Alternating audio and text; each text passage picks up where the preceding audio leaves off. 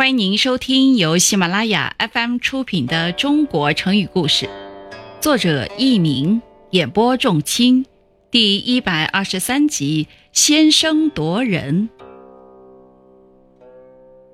这个故事发生在春秋时的宋国。宋国的司马华费遂有三个儿子，分别叫华胥、华多辽和华登。人说多子多福。可惜华费遂这仨儿子竟给他添乱了，因为他的三个儿子一向不团结，其中华多辽最爱挑事儿，偏偏宋国的国君元公最信任他，华多辽就使劲儿在元公跟前说自己两个兄弟的坏话。先是华登被迫逃亡到外地，后来华屈也被驱逐，华屈实在咽不下这口气。就跟自己的侍从一起杀了华多辽，又劫持了自己的父亲华费遂，召集逃亡的人一起反叛宋国。这下宋元公害怕了，他请来了齐国的乌之明来帮忙守卫城池。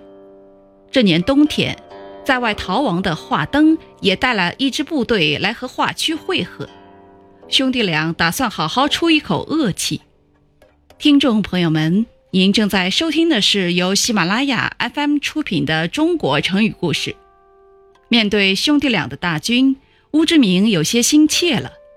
这时，厨役大夫仆献计说：“兵书上说，要事先取胜，就要首先夺取敌人的心智；要事后取胜，就必须等待敌人士气衰竭。”原文是：“先人有夺人之心，后人有待其衰。”何不趁他们疲劳而没有安定的时机来进攻呢？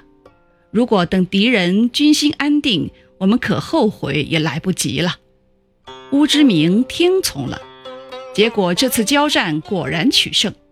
后来华登战死，华胥被赦免造反之罪，然后逃到楚国去了。